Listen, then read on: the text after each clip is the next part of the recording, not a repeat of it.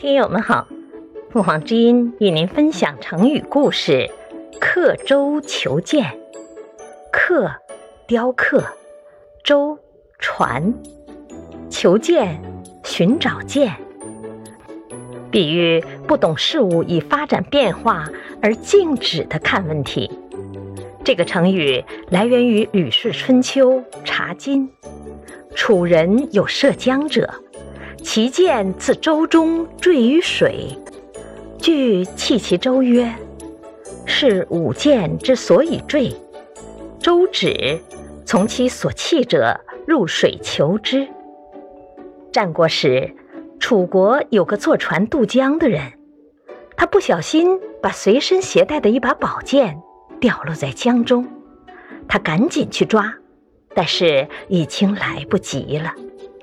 船上的人对此感到非常惋惜，但那个楚人似乎胸有成竹，马上掏出一把小刀，在船舷上刻上了一个记号，并向大家说：“这是我宝剑落水的地方，所以我要刻上一个记号。”大家都不理解他为什么这样做，也不再去问他。等到船靠岸后，那个楚人立即在船上刻记号的地方下了水，去捞取掉落的宝剑。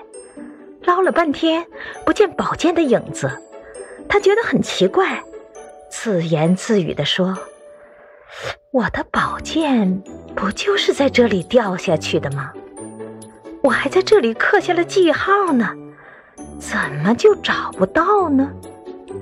至此，船上的人纷纷大笑起来，说：“船一直在行进，而你的宝剑却沉入了水底不动，你怎么找得到你的剑呢？”其实，剑掉落在江中后，船继续行驶，而宝剑却不会再移动。